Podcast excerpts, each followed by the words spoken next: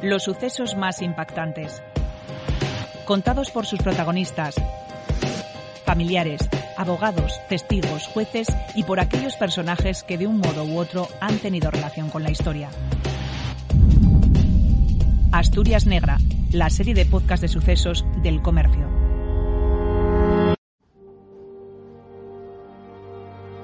Paz Fernández Borrego fue brutalmente asesinada en Navia en febrero de 2018.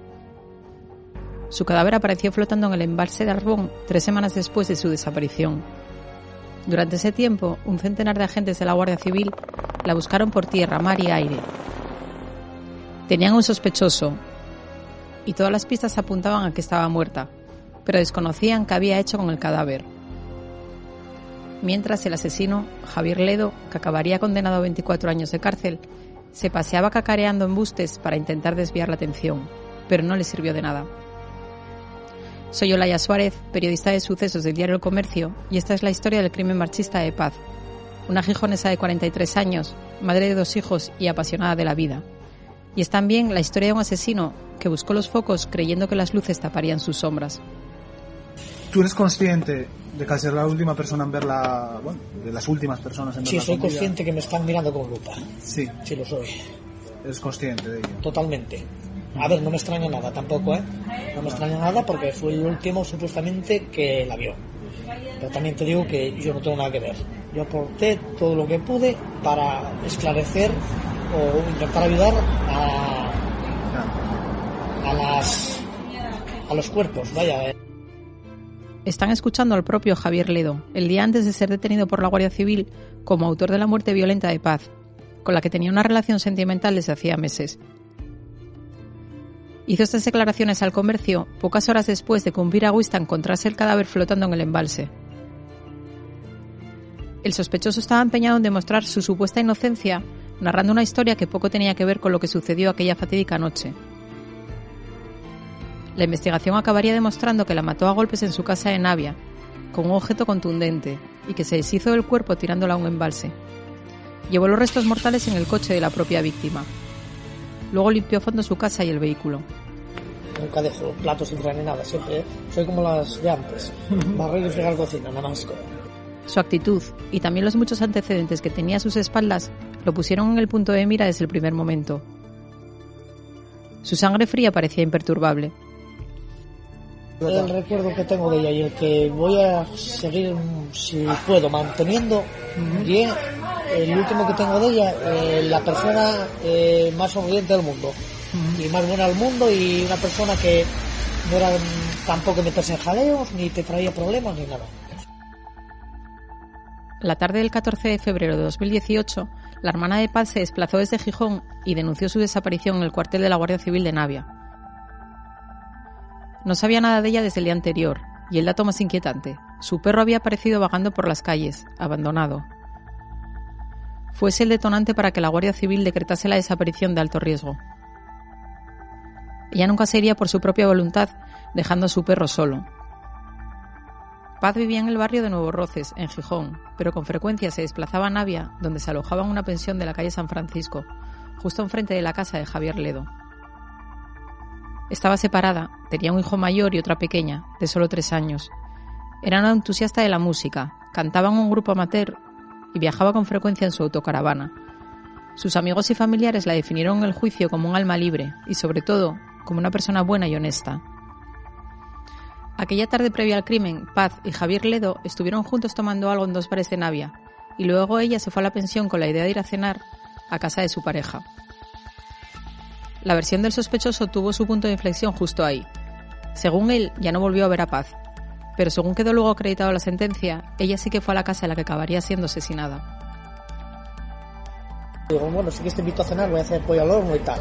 Ah, vale, guay, y tal. Le gustaba mucho como cocinaba, incluso tengo ido a casa de ella y, Javi, cocínasme. Sí, hombre, cocínate.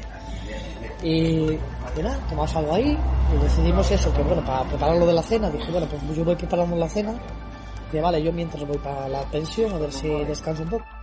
Pues nada, ¿eh? quedamos así. Yo a las 9 le, le había quedado llamar cuando tuviese la cena más o menos preparada. A las 9 ya empecé a llamarla. Que ya no me contestó. Y a WhatsApp no me contestó.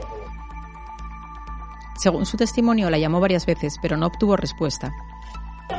Y yo ya cené y tiré encima de la cama con la esperanza de ver si venía. Y nada, está dentro un poco por aquí lloricando, ya como bien. Y yo ya ahí me quedé dormido. Igual tuvo la puerta tocándome y yo no me enteré. También puede ser. Porque yo con la medicación que tenía de infartos, estoy tomando para infartos, estoy tomando para, para depresión, eh, para dormir, más lo de la pierna, todo junto, me tiro a la cama igual pasa un tren por encima mío y no me entero.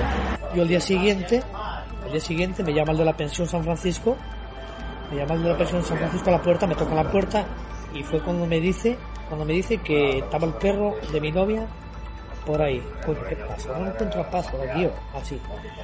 Que estaba el perro de mi novia eh, por ahí, que tuviera medianoche ladrando por ahí por la calle. Pues no, de mi novia no, que si fuera mi novia no estaría en tu techo, estaría en mi casa. Eran sobre las 12 de la mañana del 14 de febrero. Entonces ahí yo ya me empecé a buscar. Dije, cojones, qué cosa más rara. Qué cosa más rara que, que, que esta tía no me conteste ningún WhatsApp, que no sé qué. Pero bueno, seguí pensando todavía, no pensé nada malo, seguí pensando. Dije, esta tía encontró con alguien. Una prueba burda que mostraba eran unas notas de voz que él mismo mandó por WhatsApp a Paz cuando ya la había matado y escondido su cuerpo. Hola, buenos días, Paz. Oye, es que mira que me llamó aquí el de la pensión esta de San Francisco, me tocó a la puerta. Que tienes el perro por aquí por fuera y te estoy llamando y no sé nada de ti. Y es para saber que si cuando lees los mensajes me contestas, porque es que no lees ni los mensajes. No los leyó nunca, ¿eh? ¿no? San Francisco, pero- David Suárez Fuente, que por aquella época cubría la zona del occidente de Asturias para el comercio, recuerda cómo se desarrolló la entrevista con Javier Ledo. Cuando tuvo lugar en un bar de Navia, la Guardia Civil ya le hacía a Ledo un estrecho seguimiento, con agentes de paisano. Pues recuerdo que la aparición de- del cadáver de Paz en el embalse de Arbón pues bueno, fue una noticia muy trágica para todo el occidente de Asturias y, bueno, enseguida se, apuntó ¿no? hacia, hacia el principal sospechoso. Eh, la Guardia Civil desde un primer momento lo estaba vigilando, incluso desde antes de que apareciera el cadáver, y a los medios pues nos llegó, nos llegó la información de que él podría ser el, presunto asesino de Paz. Y, y evidentemente era una dificultad, ¿no? Ir a una persona a querer entrevistarla mm, como sospechoso. Bueno, yo al final me lancé y, y recuerdo que, que me fui a su casa. Esta vivienda se encuentra en la localidad de Llosoiro, en el concejo de Coaña, a 9 kilómetros de Navia. Es la casa familiar de los padres de Ledo, donde él pasó su infancia y a donde regresaba por temporadas en busca de cobijo y manutención. Eh, piqué en la puerta y me salió por la ventana su madre. Su madre me dijo que un momento y enseguida salió él. Eh, salió Javier Ledo y me dijo que, que aquí no, eh, vamos a Navia.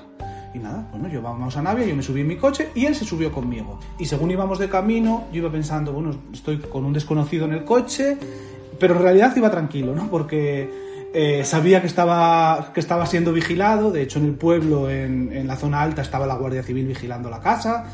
Y bueno, en- por ese aspecto estaba, estaba bastante tranquilo y fuimos charlando, haciendo una pequeña entrevista, charlando sobre cómo había conocido a Paz, sobre bueno, cómo era su relación. Eh, él siempre decía que era una relación de amistad, que no tenía bueno, mm, sentimentalmente nada con ella. Llegaron a Navia y se sentaron en la terraza de un bar en el puerto. Y sí que es cierto que, bueno, durante la entrevista pasaba gente que nos conocía y se quedaba sorprendida al vernos. Eh, Javier Ledo tenía el relato muy bien atado. Él quería ser conciso, dándome las horas exactas de lo que había ocurrido, no quería meter la pata, no quería decir nada diferente de lo que había dicho a la Guardia Civil para no, mm, bueno, para no meter efectivamente la pata en este caso. Y sí que yo noté que tenía el relato muy bien atado. Era un relato eh, que, que, bueno, podría resultar creíble. En ese guion que llevaba aprendido estaba también el emocionarse para intentar hacerlo más creíble. Y, y sí que durante la entrevista él se emocionó, que es un, bueno, una parte, él, él al principio fue frío y tal, y en una parte de la entrevista sus ojos se, se emocionaron, ¿no? Pero sí, estuve llorando, güey. Ahora cuando estuve hablando con Lacero, claro, estuve llorando y tal, porque cada que te, te hablan de esto, pues, a ver si me entiendes. Pero bueno, A David, periodista curtido con muchas horas de calle, le extrañó esa necesidad de protagonismo del sospechoso de un crimen. Fuimos el, primer periódico en, en tener la, la entrevista de Javier Ledo y, y luego otros medios se sumaron. Incluso el día de su detención tenía concertada eh, entrevistas con las televisiones, que eso sí que llama la atención de que una persona que es amiga de una fallecida conceda entrevistas, ¿no? De esa, de esa manera. Es que lo mismo que estoy contando ahora y lo que voy a seguir contando porque es lo que hay, es que yo no tengo más. Porque yo llegué hasta mosquearme con el capitán de la Guardia Civil. Porque me dijo, no, es que tú sabes más. Bueno, pues tú lo que sé. Pero no le quedó más remedio que cambiar de versión. Las pruebas contra él eran contundentes. Entonces, en ese momento, eh, estamos ya al día 6 de marzo, eh, una vez que tenemos los resultados de la autopsia, que eran importantes, bueno, pues mantenemos una reunión, mm, vemos todo lo que tenemos, que ya prácticamente lo que era la investigación estaba eh, ya prácticamente finalizada, y se decide detenerlo. En el próximo episodio les contaremos cómo se desarrolló la investigación de la Guardia Civil que culminaría con una condena de 24 años de cárcel por el delito de asesinato. Y también contaremos la movilización de los colectivos feministas que salieron a la calle después de que la Fiscalía calificase el crimen y la ocultación del cadáver como un delito de homicidio y no de asesinato. Estamos para reivindicar, para defender la justicia para paz, compañeros y compañeras. Vamos a gritar, justicia para paz. 不行，姐妹，不行，姐妹。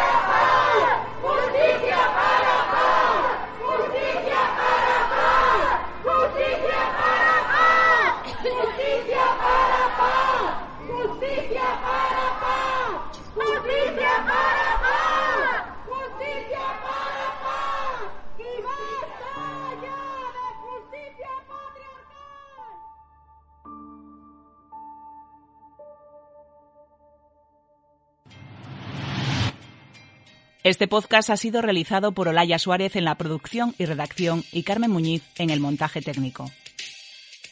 Para escuchar más episodios de Asturias Negra, visita elcomercio.es.